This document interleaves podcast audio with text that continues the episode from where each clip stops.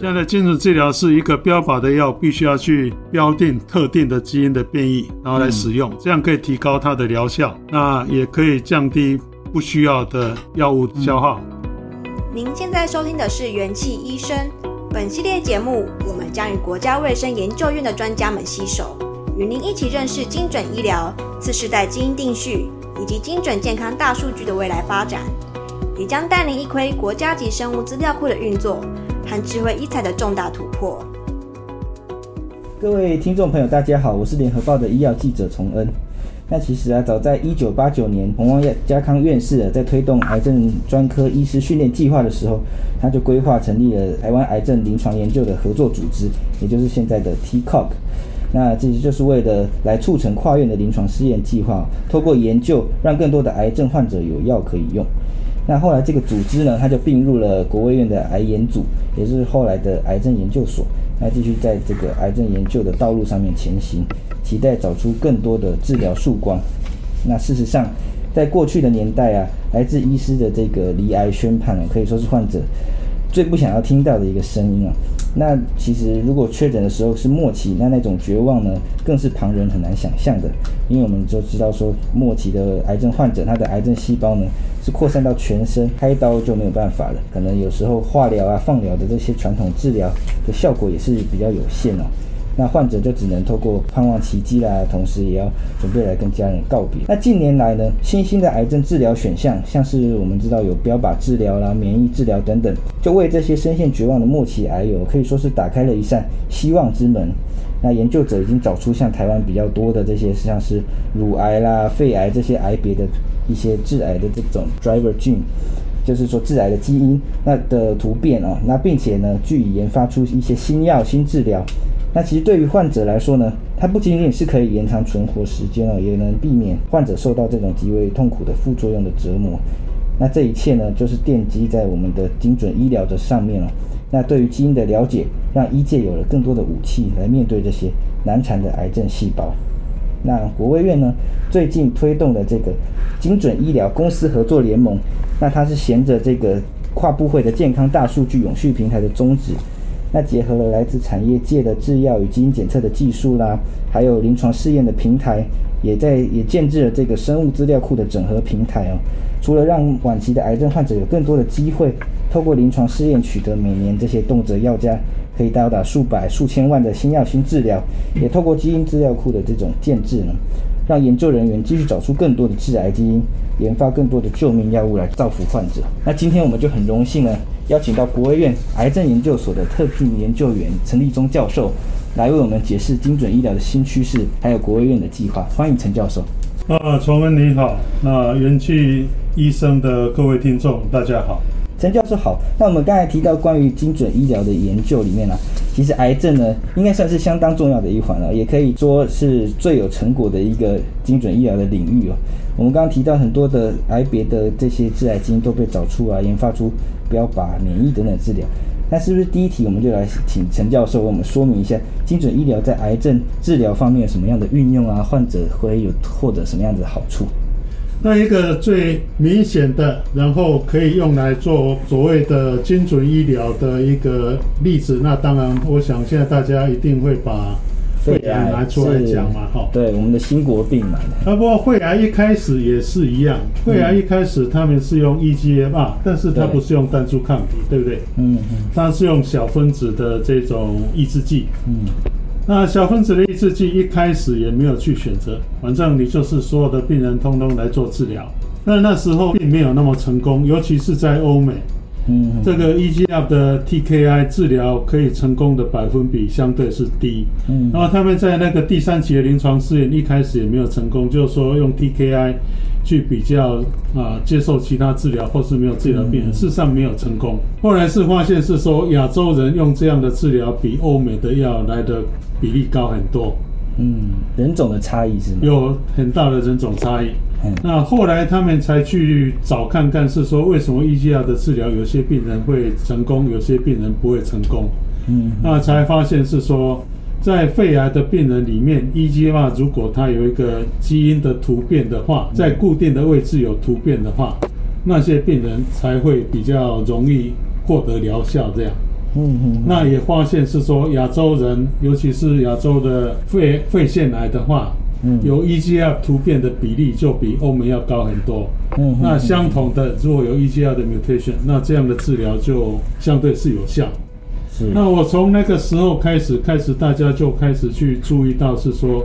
有些基因的突变啊，不管是突变或是他们叫做基因的融合，蛋白质可以被放大嘛？哈，嗯嗯，它的基因的表现会被放大。那这样的基因突变的有便利的这些肿瘤，对某一些固定的标靶的药物来标定这些特殊的基因的药物会特别有效，所以这个就变成现在所谓的标靶治疗药物，就开始发展药出来，去针对某些。特定基因有变异，不管是突变、放大，那或者甚至是一个基因融合的这些肿瘤，那这样的疗效看起来也比以前我们在大肠直肠癌，你如果直接单纯只用 EGFR 的单株抗体，或是用抗血管新生的抗体，其实它们本身效果并不好。嗯，你一定要合并化学治疗。对，那现在的标靶治疗的药物，那不管是有些是单株抗体，有些是小分子的药物，你只要有固特定的基因突变的这些肿瘤，那有适当的药物可以做治疗。嗯、很多的肿瘤，它的肿瘤的缓解率跟它可以控制的时间就变得是相对的是长。嗯，那所以这个是目前标靶治疗药物的一个现况。是，那免疫治疗事实上目前来看。应该还是有一点像是 EGFR 的单株抗体跟嗯嗯抗血管新生，因为它本来并没有一个很好的标的。看起来很多的肿瘤你去做治疗，大概肿瘤可以缓解的，除了像是黑色素瘤啦这种比较特殊的肿瘤。它可能有比较高的缓解率以外，嗯，那在其他的肿瘤，例如说在肺癌啦，在肝癌，在或是在胃癌这些比较一般的肿瘤，其实你可以看到的它的缓解率大概就只有啊十个 percent 到三十个 percent，并不像是黑色素瘤那么高。嗯，那当然大家现在尝试要去找一些。所谓的标的可以预期是说哪些病人会比较有效？嗯，那现在有几个 marker，像是所谓的 MSI high，嗯，就是说它的基因的这个修复的能力有一些是有先天不足的，对，那这些可能会比较有效。嗯，那肿瘤里面它的基因的突变的百分比是相对是高的，嗯，那这些也是会比较有效。对，那其他的，我想现在很多还是在尝试，在尝试的阶段，先做治疗，有效的就继续治疗，没有效的就把它停掉。嗯、那这方面所谓的精准，在免疫治疗上面，应该还不像标靶治疗那么好。是，那刚才就陈教授有帮我们解答了，就是说这些标靶的治疗啊，透过找出一些特定形态的这种基因的突变呢，患者就可以接受有接受标靶治疗的机会啊。那主要。现在比较蓬勃发展的还是标靶治疗多于免疫治疗，是这个解释？应该也不是这么解释，因为标靶治疗并不是每一个病人都有一个固定的基因的突变嘛，哈。嘿，那所以有一些就像化学治疗、免疫治疗，其实对某些没有特定基因突变的病人，还是有它一个相当的疗效。对，那如果例如说是在肺癌，肺癌有基因突变的。那标靶的治疗效果比较好，但是那一群病人在早期的研究看起来，他对免疫治疗的效果也没有那么好。嘿嘿嘿。那所以可能有不同的肿瘤的特性。嗯。那标靶治疗治疗的那一群，并不一定没有标靶治疗药的那一群病人，或许免疫治疗跟化学治疗还是他们未来治疗的主要的一个策略。这样。对，了解。所以这时候是不是？讲讲说，像是基因检测就是蛮重要的一件事情，因为我们要找出这个有没有。对那，基因检测当然是重要，因为你要看它有没有这些特殊的基因的变异嘛。哈，那我们说变异是突变，指的是一个特殊的变异，叫做 mutation。嗯对，那变异就包括了放大啊、融合，什么都能包括进去，所以变异会比突变来的比较比较广。一点。哦，了解，是。是了解。所以有时候有人会跟你讲变异，有的会说突变，那应该是去针对不同的啊范围来讲的。哎，了解，是那因为刚才我们就医师有讲到说，化学治疗其实近年是有一些进展跟演进的。那我们就回来再来谈一下说，就是因为我们知道说国卫院是有一个有具有任务导向的生医的研究组织嘛。那在精准医疗的不同的议题啊，包括是检测、治疗的这些研发和产业界的这些介接，都有一些的着力。想请问陈教授，因为陈教授过去也曾经担任我们癌研所的所长嘛，那在国卫院呢、啊，特别是在癌研所推动精准医疗的这个上面呢，是扮演什么样子的角色？过去有哪些的重要的突破？可以请教授举几个例子？呃，我想基因的检测跟精准医疗，当然在肺癌是相当早就开始。但是那时候我们的基因检测都是去侦测单一的基因的突变，嗯，但是在这样子的话，例如说是在肺癌或是一些不容易取得组织标本的癌症，嗯，例如说是转移性的胰脏癌啦、胆道癌啦、嗯，肺癌啦，或是食道癌，那我想很多的癌症不容易取到。好的标本，而且这些很多病人一开始的时候就已经有转移。嗯，嗯，那小的标本基因一个一个去做，有几个问题。第一个是旷日费时，对。然后第二个是标本的数量可能没有办法让你做那么多的检测，对。例如说，你先做了一个表皮生长因子的接受体的检测，嗯，嗯，那后面要去做什么 ARK 啦、ROS 的基因的 fusion。你就不一定有那么多的检测。那在先前，我们现在所谓的次世代基因的定序，嗯，以前是很贵的，对。那到了最近，它的价钱才比较变得比较可以被接受，可以用在临床上。嗯。那所以我想，最近在推动的精准医疗，有很大的一部分是想要把次世代基因的定序的技术，嗯，把它嫁接到这个所谓的精准医疗。所以你有一个组织，你可以一次大概可以测定五十个。那现在有些厂商可以测定的基因的数目，可能就有四百个到五百个。哦，等于把最主要的基因的变异的部分，通通把它纳进去了。嗯，那我想最近忽然在谈这个精准医疗，肺癌就是一个很好的精准医疗的例子嘛。但是呢，很早就成功了。哎，那后面我们现在在谈这个精准医疗。应该最主要是因为次世代基因的定序的引入，在临床上变得是可行，那现在我们才开始谈这个。哦，了解。那国卫那研所去啊参与这个所谓的精准医疗的推动，应该也大概是，我记得应该差不多是在二零一九年底的时候了。在那时候呃，因为这个次世代基因已经变得可行了，然后国外也开始有一些。啊，大的研究的机构或是国家已经开始把这个弄到他们整个的国家的型的计划里面去。所以在二零一九那时候，也在卫福部的指导之下，嗯，那我们就跟卫福部提了一个说，我们希望把这个精准医疗可以把它同时引进到台湾一起来做这个执行。那当然，应该那时候也有一些厂商也是有兴趣。对，所以那时候的想法就是说，因为基因检测那么贵，健保又没有给付，所以就不太可能是说一开始就要病人去出钱嘛，哈。嗯，就像你后面有一些题目讲的是说，第一个，你真的可以看得到有。可以用药的基因突变的百分比不是那么高，对，除了像肺癌那个是可能是少数的例外，肺癌蛮高，没有，只有肺腺癌才那么高，肺腺癌对，那个扁皮细胞癌也没有那么高，所以比例不高。那你要病人出了一个很高的价钱去做了这个基因检测以后，那你不一定可以找得到可以用药的基因突变，嗯，你找得到的时候有没有药可以用？找到了，那有药可以用，他如果没有适应症。每个病人，我们现在就讲，像是肺癌的治疗，最便宜的，算一算，一个月至少要六万块到十万块嘛，吼。哇，啊，六万块这样的标靶治疗，要你先说，啊，你就试看看嘛，有效再来讨论后面的。嗯，我跟病人讲是说，你要试看看，吃了两个月、三个月没有效，你前面的十二万到二十万就丢到水里面去了，对不对？是。后面有效的时候，你就真的要去考虑，是看看是说。我这个药要吃多久？那嗯，整个家庭的负担能不能负担你那么久？那所以我们现在最常问问病人是说，你有没有自己有没有保险？哦，商业的保险是。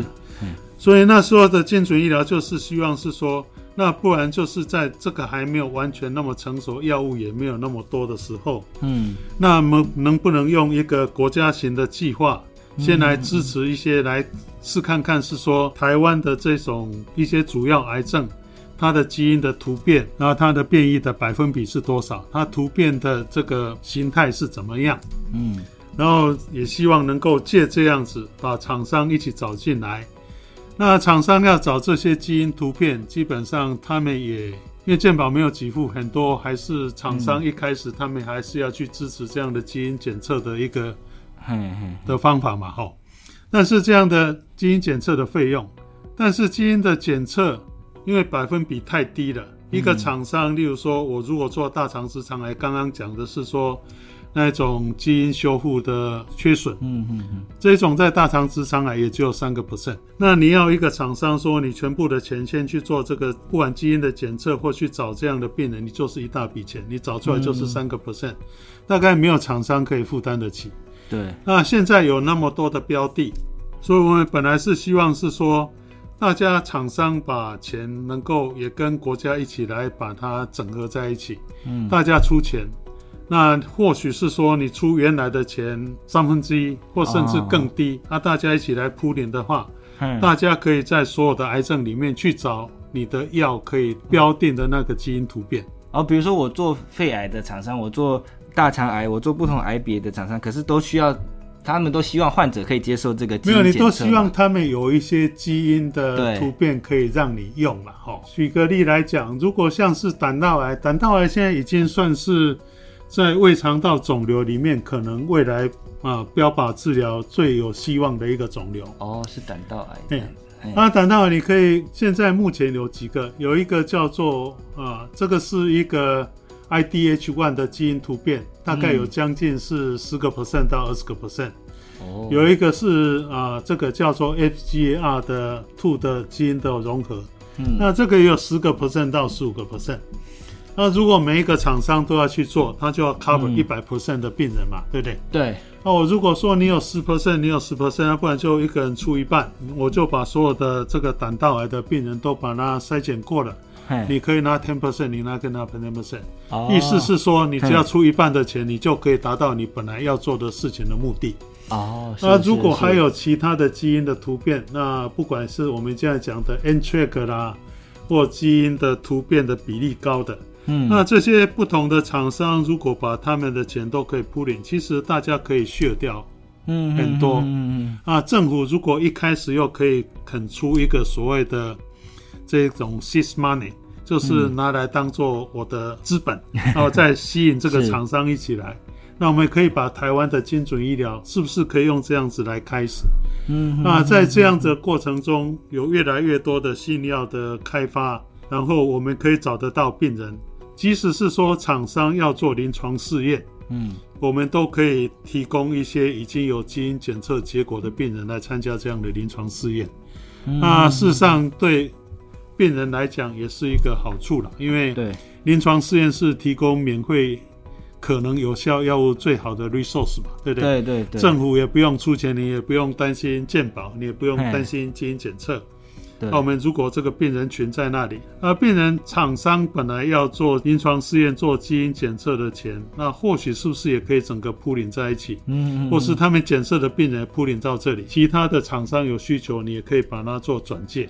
所以其实一开始我们做的 proposal 大概就是这样，嗯，就是病人参加了基因检测，做做次世代的基因检测以后，对，那看看他有没有可以用药的评估。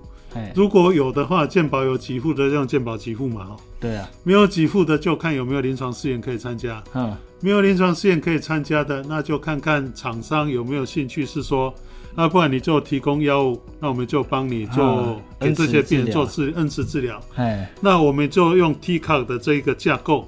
对，来前瞻性的收集治疗的成果，那这个后面你可以当做一个所谓的真实世界的临床数据，然后拿去跟健保谈，是说我有这样的结果，我如果一个临床试验的成果出来，台湾没有参加，我至少有一个真实世界的数据来提供 support，是说这样的药物在台湾的治疗可能也是有效的，那这样健保跟卫福部能够不能够把这个台湾的数据列进去考量？那在未来的药物的核准跟给付上面。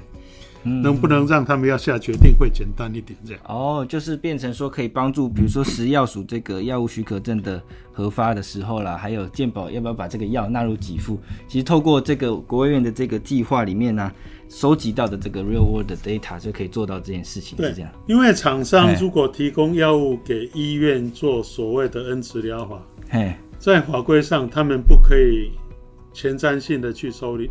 这个资料，他就必须要给药治疗以后，然后过一段时间，他或许觉得他治疗了一群病人，嗯，那他必须要再去委托一个临床试验公司，然后再去帮他去收集这些医院里面的这些资料。就他不可以直接收集，他不可以直接收，他也不可以前瞻性的收，所以他就只能够透过这种回溯性的方法去收资料。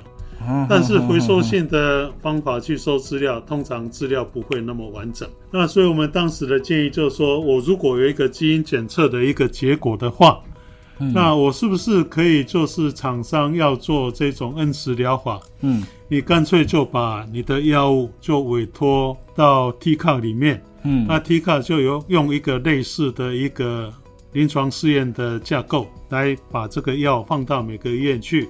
那病人做基因检测，他有突变可以用药，嗯，那我们就可以同时的就一些前瞻性的去收集他的他的治疗的真实世界的副作用跟治疗的成果，啊，当做未来可以当做一个真实世界的数据，来可以提供给我们的长官们做参考。这样是教授所谓的前瞻性跟回溯性，它的差别是在哪边？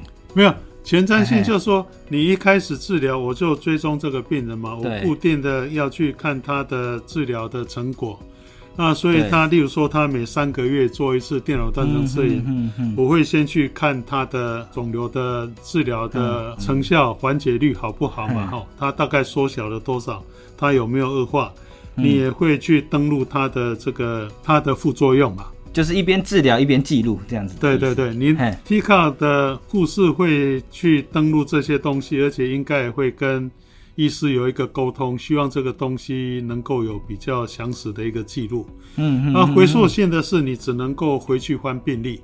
哦，对，就是说等治疗结束了以后，你回去看，我们现在都说是电子病历嘛，哈。对。你就只能够回去换电子病历这样。这样的缺点是什么？现在缺点是有些东西你不一定会记得那么，你如果当做是在一般的看病看病的那个，那你的记录跟那个就不一定会那么详尽了。哦，了解了解，所以还是我们要就是所谓前瞻性，就是我们已经知道我们要记录这个，那就会详实。对对对，我知道说这个病人我要比较详实的去追踪。嘿，啊。有人也会盯着我去做追踪。回溯性的就是你病人看完了以后，嗯，你电子病历上去的，然后事后再回来去翻，是说我要看什么东西，我去找，那能不能找得到，那就是另外一回事。这样。哦，了解。所以其实国务院这个计划是是叫做这个精准医疗的公司合作联盟的这样子的一个计划嘛。像教授刚才提到的，说我们可以整合进了不同的厂商来提供益助，包括基因检测的资源啊，或者说一些药物的资源。那对于厂商来讲，他的他愿意来参加的原因，可能就是他可以找到。第一个，他也希望知道说，他未来他要治疗的那群病人，对。它的基因变异的一个百分比嘛，哈。对，或是它的分布，然后它如果有提供药的话，后面也可以去知道是说，哎，这种病人如果用他们的这样的药物，嗯、那这药物有些是已经在其他的癌癌症已经证明是有效的，然后你现在要用在不同的适应症，就是开发要开发新适应症，要开适应症。那这一种是不是也是有机会的？这样是，所以那对病人来说，当然他就是可以有检测的机会啊，更了解他的病情，然后他也可以有机会有免费的药物可以用，这样。对，所以其实算是一个双赢的情况，这样子。因为三赢，三赢，第三是是哪？病人，病人，病人，厂商跟国卫院。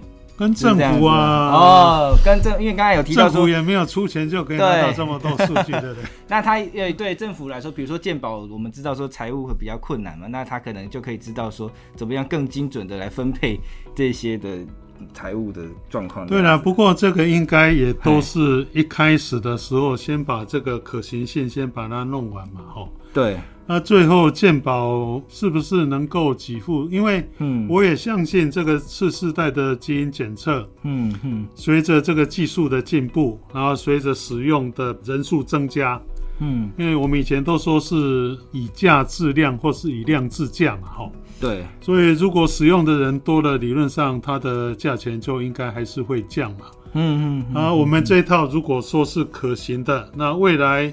健保有没有跟机会跟厂商一起合作，来把这个次世代基因的定序，把它变成一个标准化，就是在一个常规的底下，那所有的病人该做的都可以做得到。嗯嗯，那这样我觉得我们的所谓的精准医疗，在未来不管是在临床试验上面，或是在常规的治疗上，对，应该都可以有一个好的一个发展。这样。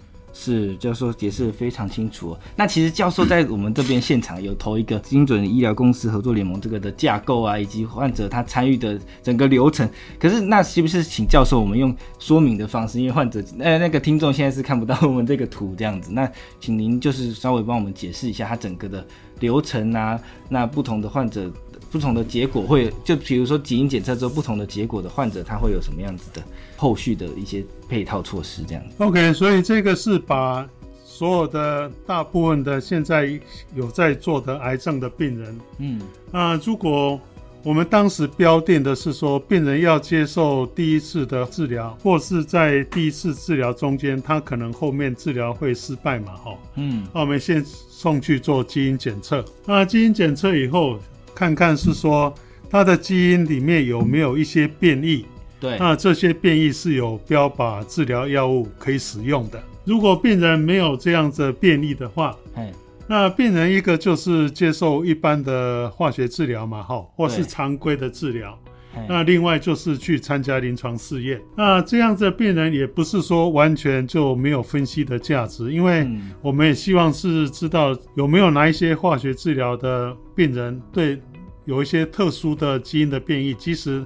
它是没有可以用药的基因的变化，嗯，但是它还是会有基因的变化嘛，哈，对，啊，这些基因的变化有会不会去影响它它后面的所谓的常规治疗，或是临床试验治疗的效果？那这个可以帮忙去找到一群病人，说你如果这样的基因的变异，那你是不是可以接受哪样的治疗会是比较适当的？嗯，就像刚刚跟两位解释的是说，我如果是看到有一些像是 BRCA mutation，嗯，那做化学治疗就要有白金类的处方是会比较好，会比没有的好。对，那我们希望是说，我们如果找到的那些基因的变异，我们可以去跟他接受常规治疗的这个整个临床的结果去做对照。那希望能够找到是说，或许有些基因跟化学治疗的疗效也会有相关。对，那这个可以当做未来做化学治疗选择病人的一个参考。这样，这个是说我如果没有找到可以用药的基因变异的时候。嘿。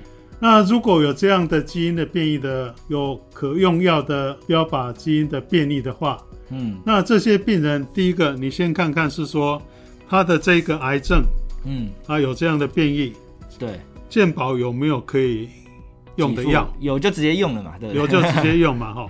但是有相同的基因的变异，在不同癌症，健保不一定有给付啊。对，有的没有那个适应症。对对，没有适应症你就不行。那没有适应症的不行的话。那在这种状况底下，我们就去看看有没有相对应的临床试验。嘿，现在厂商有很多临床试验嘛，哈。嗯嗯嗯。那一个标靶可能有很多的厂商都跳进去做，所以有很多的临床试验你可以选择。而如果没有临床试验可以使用的话，那能不能有一个，不管你是自费或是跟厂商申请，嗯嗯，所谓的恩赐疗法这样。嗯嗯嗯，那如果是我们现在是说，如果没有健保给付，那我们就去找看看有没有这样的临床试验。有些临床试验是厂商在执行的，对。啊，有些现在其实国内有一些年轻的医师，事实上也是非常的认真，他们去找到一些标的，他们有时候会去跟厂商申请药，对，来做一个所谓的研究人员起始的临床试验。嗯嗯嗯，那就是所谓的 IIT，嗯，那这种也是一个很好的一个方法，就是说这个生物标志驱动的临床试验里面就有厂商委托的，跟国内学者自己去写的一些计划，嗯，那这样也都可以参加。对，所以有标靶，一个是用药物，是用厂商的健保给付的药，那一个参加临床试验，临床试验有厂商提供的，有国内研究人员其实的。那如果这些都没有的话，那就没有办法，只能看看有没有自费的药物可以使用，那经济能不能负担得起？嗯，那不行的话，就看有没有机会可以申请申请恩慈疗法这样。对，所以哎，就是在国卫院这个计划里面，可以帮忙媒合这些的，算是媒合嘛，就是说媒合这些的临床试验是这样子的意思。是啊，因为现在国卫院的一个是就是把恩慈疗法的厂商去也直接去跟厂商提，厂商有的。嗯、他们可能也不一定想要做临床试验，他想要收集资料，嗯、那就可以用这种方式，那经由 TCOM 用研究人员起始的方法，嗯，来做类似恩慈疗法的事情，这样。哦，类似恩慈疗法，OK，了解。好，所以就是患者其实如果这样子的话，他用到药的机会是有蛮多种的，不同的管道都有不同的管道，嗯，是了解。那我们刚才谈了这么多精准医疗在研究方面啊、政策方面的使用情境哦，我想我们也来谈一下，对于病友来说，为什么精准医疗啊、基因检测是这么这样子的重要哦？请问教授，跟过去的传统做法来比较啊，精准医疗啦、基因资讯的分析这些具有什么样子的好处跟差异的地方？我想精准医疗现在的精准医疗跟以前的精准医疗有一点差异是。现在的精准医疗很多都是依据你基因的变异，对，然后或是有有没有突变啊，基因的放大啦，或是基因的融合，嗯，那这些基因的检测基本上用一般的方法是不容易，所以现在常常需要把次世代基因定序的方法把它引进进来。那你可以同时看到大概五十到五百个基因。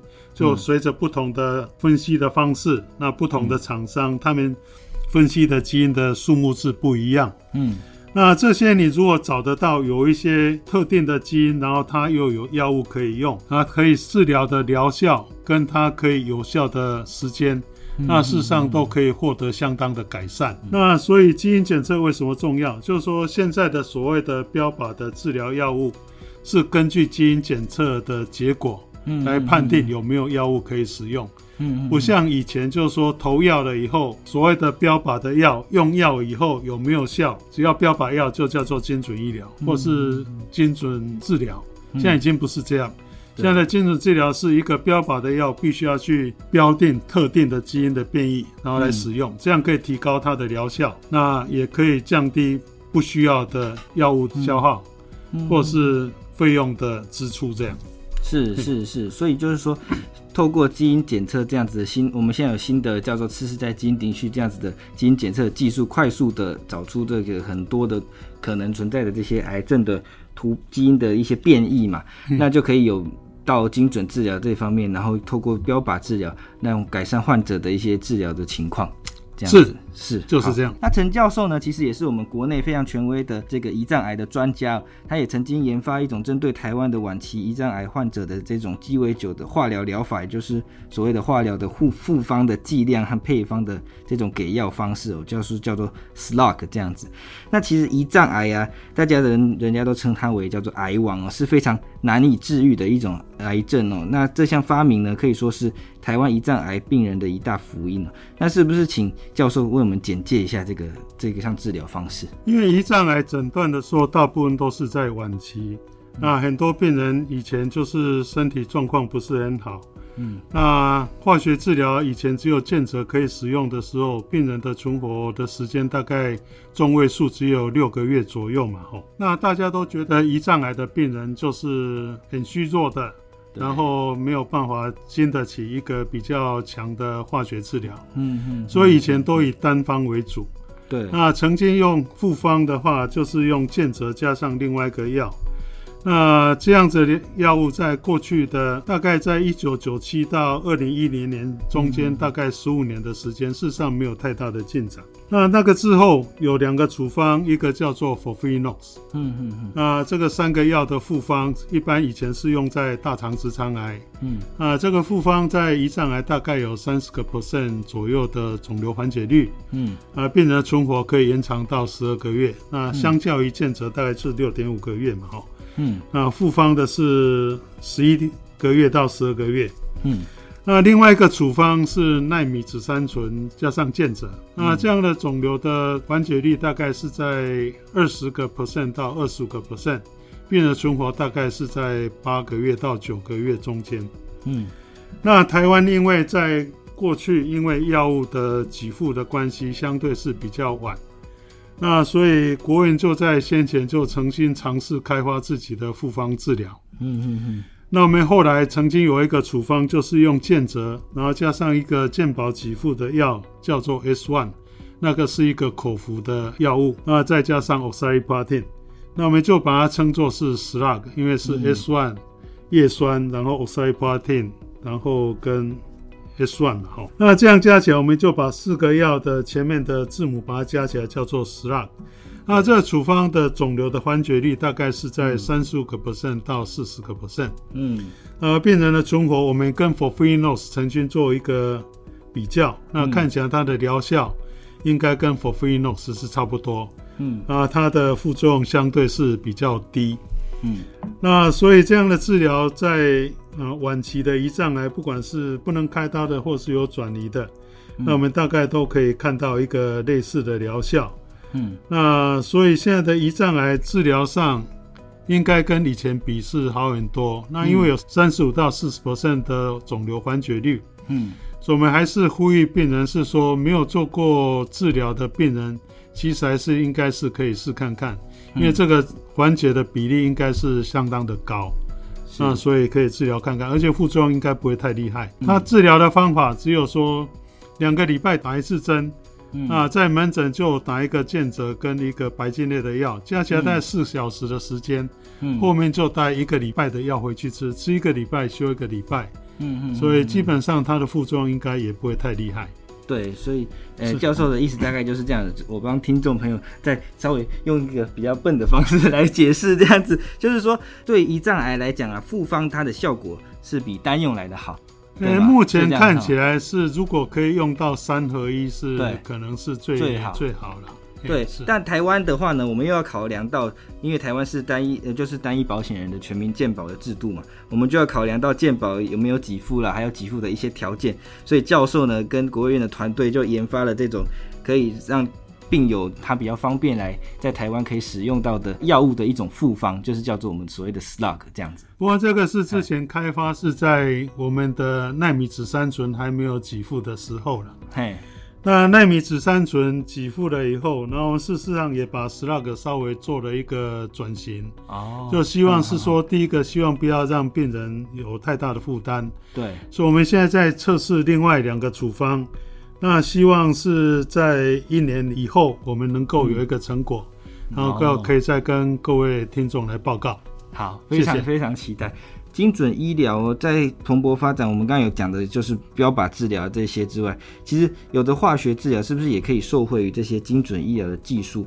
类似说像是这个抗体药物复合体，我们说的这个 ADC 嘛，这个方面就是说不晓得得。胰脏癌的方面，未来有可能有类似这样子的药物在开发，就是受惠于精准医疗的部分。这里谈的生物导弹，应该是讲是说用一个单株抗体，然后后面去接一个化学治疗的药嘛，哈。对。然后用单株抗体把它带到肿瘤的地方去。嗯。那不管是肿瘤把那个化学药物吃进去了，嗯，或是在那个地方把化学治疗的药物释放出来。让它去杀那，这就在肿瘤里面，对，让它可以得到最高浓度的一个化学治疗药，嗯，来杀这些肿瘤。嗯、那当然，这样治疗的方式就是把化学药带到肿瘤里面去。嗯、第一个就希望能够减少全身的副作用，第二个可以提高它的疗效。对，那这样的例子在在乳癌应该已经有成功的例子。嗯。那我想在胰脏癌上面，目前我知道的临床试验有几个也尝试这样子在做。嗯。那不过那些就必须要等临床试验的结果出来才可以跟大家报告。嗯。不过是可以看得到，我相信是有成功的例子。嗯。未来就会有更多的厂商愿意去把这样的技术也把它应用在其他的癌症上面。嗯，那胰脏癌是目前最难治疗的一个癌症，嗯、那我想厂商的意愿应该是会很强。嗯、那也现在知道应该是有一些临床试验在做，不过都还没有一个正式的成果，所以就没有办法讲是说会不会有效。那只是说已经有成功的例子，那我们希望在胰脏癌也可以成功。对，就是我们就是静待佳音这样子。是是是。我们今天就非常荣幸呢，邀请到国卫院癌研所的陈教授来到元气医生的节目上跟我们分享。其实，在接触医药领域之后啊，真的觉得说医药的产业的进步其实很快的。像在陈教授啊这些非常努力的研究者的努力之下，其实都问题过去是很难解的，现在也都一直在找到解方。那我们现在的世界啊，很多事情都讲求精准嘛。例如说，像电商的专家，他希望广告精准投放；我们做新闻的人呢，希望有精准的关键字。那当然，我们今天谈的精准医疗，就是更重要的一件事情，就是透过精准的这些治疗，来拯救更多原本即将丧失生命的这些末期的癌症患者。那我也再次非常感谢陈教授，也非常期待看到国卫院精准医疗公司合作联盟这个大计划呢。能够带领国内的医学研究啦、生医产业，在未来呢有更多的突破。那各位听众朋友，我们下次见喽，拜拜。那也谢谢联合报有放了这么大的心力在整个国家的癌症治疗上面。当然相信有他们的帮忙，我们可以把这个讯息传得更远。还希望大家能够接收到这样的讯息。谢谢，谢谢陈教授。感谢各位收听。您可以在元气网的医生频道重听本集节目，并阅读精彩报道。也记得订阅我们，留下好评，或是留言告诉我们您的想法。